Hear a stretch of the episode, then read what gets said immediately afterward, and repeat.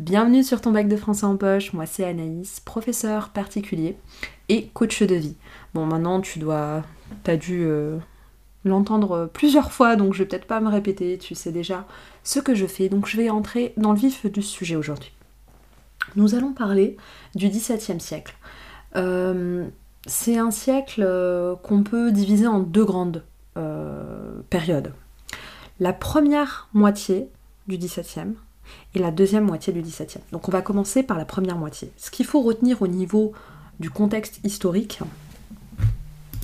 c'est vraiment euh, le fait que, en fait, Martin Luther a un petit peu euh, ouvert la boîte de Pandore. Il va y avoir de grosses tensions entre les catholiques et les protestants. En Europe, on va carrément avoir une guerre, la guerre de 30 ans. Euh, et puis en France, on va essayer de d'apaiser les choses au départ, puis après ça va se réenvenimer, on est tout le temps en fait euh, soit en guerre civile, soit au bord de la guerre civile. Autre élément important sur le plan euh, sociopolitique, c'est euh, la révolte des nobles. En fait, ce qui va se passer, c'est qu'à la mort du roi, le dauphin est trop jeune en fait pour, pour monter sur le trône. Du coup, les grands du royaume vont en profiter pour comploter afin de récupérer le trône. C'est ce qu'on appelle la fronde. C'est vraiment un moment de révolte des, grands nobles. Sauf que cet événement qui va pas être ça va pas durer très longtemps et puis ça va pas être non plus euh, ça ils vont échouer hein. ils vont échouer puisque Louis XIV va va être sauvé par sa mère et puis il va grandir et prendre le pouvoir par la suite. Mais seulement le fait juste que ça ait pu euh, se mettre en place, que ça ait pu émerger dans la tête euh, de ses cousins, euh, voilà, des grands, du royaume, ça va quand même traumatiser le roi. Et n'oubliera jamais ce truc-là. Donc Louis XIV va grandir avec cette crainte qu'il peut être renversé à tout moment suite à un complot. Donc ça, faut le garder en tête. Bref, si je résume, cette première moitié du XVIIe, euh, c'est pas fameux, c'est quand même une période assez instable. Et c'est justement ce qu'on va retrouver dans la littérature. On retrouve en fait dans cette première partie l'esthétique baroque. L'esthétique baroque, le mot baroque vient du portugais barocco, qui signifie la perle irrégulière, un petit peu bizarre, difformée, disharmonieuse. Bon, ce qu'il faut retenir ici, c'est que cette, euh, cette, esthétique littéraire, ce courant, il va refléter l'instabilité de la société. Donc, ce qu'on va voir en fait dans les livres, c'est ce qui se passe en vrai. Donc, on va essayer de montrer toute l'inquiétude que l'on ressent face au désordre politique. On va essayer de la transmettre par l'écrit. Donc, on va avoir par exemple le thème de la mort qui est souvent présent. Le thème, enfin, ou le motif des vanités plutôt, vous savez, c'est ces tableaux où on voit un crâne, euh, une bougie, une fleur, tous ces symboles en fait que la vie est éphémère. On peut aussi euh, retrouver le thème, bah, toujours dans l'idée de l'instabilité, le thème du mouvement, euh, le thème des métamorphoses, le fait que les choses n'arrêtent pas de changer, il n'y a, pas de stabilité en fait, et ça on essaie vraiment de le représenter dans la littérature. Les baroques ont un sacré goût pour la complexité. Euh, dans leurs romans, par exemple, on parle des romans baroques comme de romans fleuves. C'est des romans où il y a énormément de péripéties, où l'intrigue est très très embrouillée, très complexe. Euh, mais finalement, ce qui représente le mieux peut-être le baroque, c'est le goût pour la liberté. Ils sont vraiment freestyle. Ils adorent la liberté. Euh, ils aiment bien créer de manière vraiment spontanée, libre. Donc on peut parfois tomber dans de l'extravagance, de l'excès, hein, bien évidemment. Il y a un, sacré goût aussi pour le spectaculaire, mais globalement, il y a ce côté très très libre. Euh, qu'ils vont par la suite transmettre à d'autres courants. Donc ça c'est une notion importante. Euh, ce qu'on peut, retenir encore du baroque, c'est que finalement, euh, le motif de l'inconstance, de l'instabilité, il va surtout se, retrouver dans le théâtre baroque, puisque c'est un théâtre qui va reposer sur le théâtre dans le théâtre, les mises en abîme, et euh, l'idée du théâtre du monde, comme si finalement le monde n'était qu'un théâtre et que nous étions nous n'étions tous en fait finalement que des acteurs.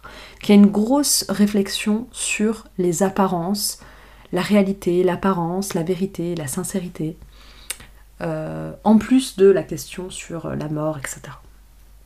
Voilà ce qu'on peut en dire. Ce courant, il va se, prolonger, notamment avec le courant précieux. Le courant précieux, c'est surtout des femmes qui le représentent. Donc par exemple, Madame, Mademoiselle de Scudéry, Madame de Lafayette, Madame de Sévigné, etc. Ce sont des femmes qui vont, euh, qui sont en fait les héritières de la littérature courtoise du Moyen Âge, les héritières de l'idéal courtois, de cet amour finalement où la femme a le pouvoir, de cet amour où la femme est respectée.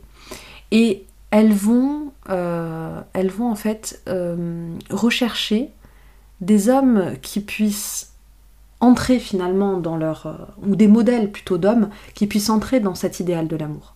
Donc c'est ce qu'elles vont, écrire en fait, c'est vraiment des œuvres où on ressent un certain raffinement, des œuvres où on recherche euh, une beauté, une grâce dans chaque, presque dans chaque mot, dans chaque expression. Donc c'est, euh, comment dire, c'est vraiment une écriture très très euh, très fine, avec une recherche constante de l'élégance et des histoires d'amour où finalement l'homme est au service de la dame, où l'homme est, est digne d'être aimé parce qu'il a de très grandes qualités. Il est honnête, il est juste, il est courageux, il sait se tenir, il sait parler, il sait tenir une conversation. C'est très important de tenir une conversation à l'époque puisque euh, on est dans des sociétés de cours. Hein. et à la cour, il faut savoir parler, il faut savoir prendre la parole de manière intelligente. Bref, donc la préciosité va un petit peu prolonger le courant euh, baroque. Euh, mais pas que, on le verra par la suite. Donc ça c'était pour la première moitié du XVIIe. Deuxième moitié du XVIIe, à peu près autour des années 1660. Si on reprend le côté historique, ce qu'on peut relever, c'est que bah, Louis XIV prend le pouvoir, il est euh, suffisamment âgé pour prendre le pouvoir, et il va régner seul. C'est un monarque absolu. Il va vraiment euh, affirmer le pouvoir royal. Là, c'est vraiment une affirmation totale. Et il va surtout mettre en place un système pour éviter de revivre la fronde, donc euh, l'affront finalement d'être euh, l'objet des, ruses des nobles, etc., d'être tous ces complots, etc., il va vouloir les éviter. Donc qu'est-ce qu'il va faire? Il va mettre en place un système vraiment presque comme une prison, et ça va être Versailles. Versailles, ça va être un lieu à la fois qui symbolise son pouvoir, mais aussi un lieu où il va enfermer et divertir les nobles afin qu'ils n'aient pas le temps finalement de comploter contre lui. On a toujours en fond cette histoire de catholiques, protestants, guerre civile. Ça, c'est toujours, euh, c'est toujours euh, d'actualité sur la fin du XVIIe, surtout que Louis XIV va révoquer une loi qui protégeait les protestants, donc on va retrouver encore euh, des, persécutions, etc., etc. Alors, avec la deuxième moitié du XVIIe, on entre dans une esthétique complètement différente. Hein, c'est un peu le jour et la nuit. Là, on va être plutôt... J'exagère, hein, parce que bien évidemment, on peut faire des ponts, mais c'est juste pour que tu comprennes bien et que tu arrives à avoir des repères clairs. On va avoir euh, le classicisme. Le classicisme, en quatre mots, c'est l'ordre, la clarté, la sobriété, la simplicité. C'est tout l'inverse en fait du baroque, pour faire simple. Ce qu'on peut retenir aussi, c'est que les écrivains classiques cherchent à plaire et instruire. C'est vraiment leur devise. Leur but finalement, c'est d'aider le lecteur à, euh, à faire le bon choix entre la raison et la passion. Il y a toujours un enjeu moral, enfin pratiquement toujours, chez ces auteurs, il y a pratiquement toujours un enjeu moral. Et du coup, il faut arriver à, montrer l'importance de la raison. Le XVIIe, c'est vraiment le siècle de la raison. Euh, c'est le siècle de Newton, par exemple, hein, pour, euh, pour le côté scientifique, mais c'est aussi le siècle de Descartes en philo. Donc la raison, c'est vraiment le maître mot. Donc il faut faire triompher la raison face au danger que représente la passion.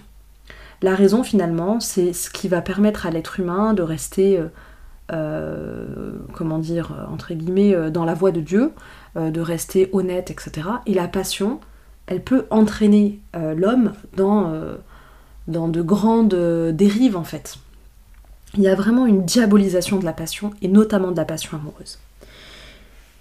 Euh, ce qu'on peut retenir aussi de cette fin de XVIIe siècle, c'est qu'on va avoir euh, l'émergence d'un idéal, l'idéal de l'honnête homme. Et justement, l'honnête homme, c'est celui, c'est l'honnête homme, c'est aussi le, comment dire, l'homme idéal qu'imagine les précieuses, dont on a parlé tout à l'heure, c'est vraiment ça.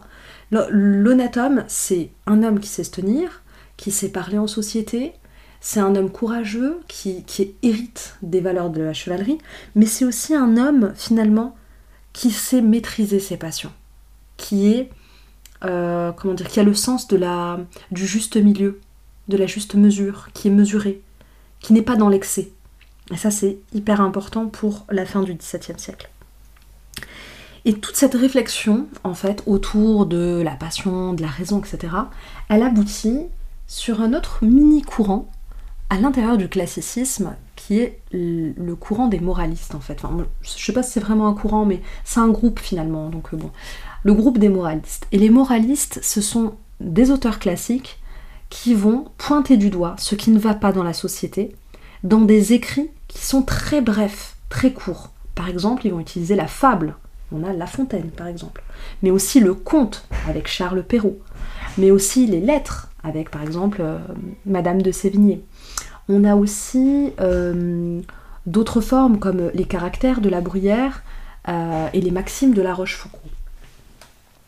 Les moralistes, attention, ils ne sont pas là pour faire la morale et donner des leçons de morale, non, simplement, ils vont observer la société et euh, montrer ce qui ne fonctionne pas dans la société. Ils ont vraiment un regard très très lucide et très perçant sur ce qui se passe dans la société. Très souvent, ils utilisent le satirique, le registre satirique, pour dénoncer, pour mettre en valeur ce qui ne va pas. Voilà un petit peu pour le XVIIe euh, siècle. Il faut aussi savoir qu'il y a un autre petit courant qui se faufile euh, dans ce, siècle-là, justement, qui est aussi en opposition avec le classicisme, c'est les libertins. Bah, les libertins, eux, ils vont réclamer plus de liberté, notamment, premièrement, une liberté de penser. Hein, c'est des, des écrivains parfois qui vont remettre en question l'existence de Dieu, ça va être aussi plus de liberté par rapport au roi. Hein, euh, ils, vont, essayer d'imaginer des, systèmes plus, plus libres, en fait, où, le roi a moins d'emprise. Mais aussi plus de liberté au niveau euh, de l'écriture. Hein. Ils vont essayer de sortir des sentiers battus. On a par exemple Cyrano de Bergerac qui va ouvrir la voie vers la science-fiction. En tout cas, ces auteurs, ils vont remettre à l'honneur la passion, l'imagination. Ils vont lui redonner de la place. Et aussi du coup le corps, qui était condamné en même temps que la passion et que l'amour. Mais en fait, eux, ils vont remettre euh, le corps, l'amour, l'imagination, tout ça, ça va être euh, valorisé finalement chez ces auteurs-là. Et ils vont un petit peu sortir de ce carcan moral qui avait été imposé par les classiques. Euh, il y aurait d'autres auteurs, mais il y a un personnage qu'il faudrait pas louper, c'est le Don Juan de Molière. Don Juan, c'est le libertin par excellence. Alors déjà sur le plan amoureux, parce qu'il enchaîne les conquêtes, hein, il, il, cherche pas du tout à se marier, mais pas que. Au niveau aussi des idées, hein, c'est un libre penseur. À un moment donné, euh, son, valet, lui dit Mais attends, tu ne. Là je résume, hein, j'ai plus la citation en tête, mais en gros il lui dit Mais attends, tu ne crois pas en Dieu? Et euh, Don Juan lui répond Je crois en 2 et 2 font 4. Et donc là, on a vraiment tout, l'esprit libertin, c'est ça, c'est remettre en cause tous les dogmes, toutes les choses qui sont censées être euh, vraies, mais qui n'ont pas forcément de preuves. Voilà pour le XVIIe siècle. Je m'arrête là parce que je vois que mon, mon épisode est super long. En tout cas, j'espère que c'était clair. Si ça t'a plu, mets-moi 5 étoiles. Et puis je te donne rendez-vous pour un prochain épisode sur le 18e siècle. Bon courage et à très bientôt sur ton bac de français en poche. Merci pour ton écoute.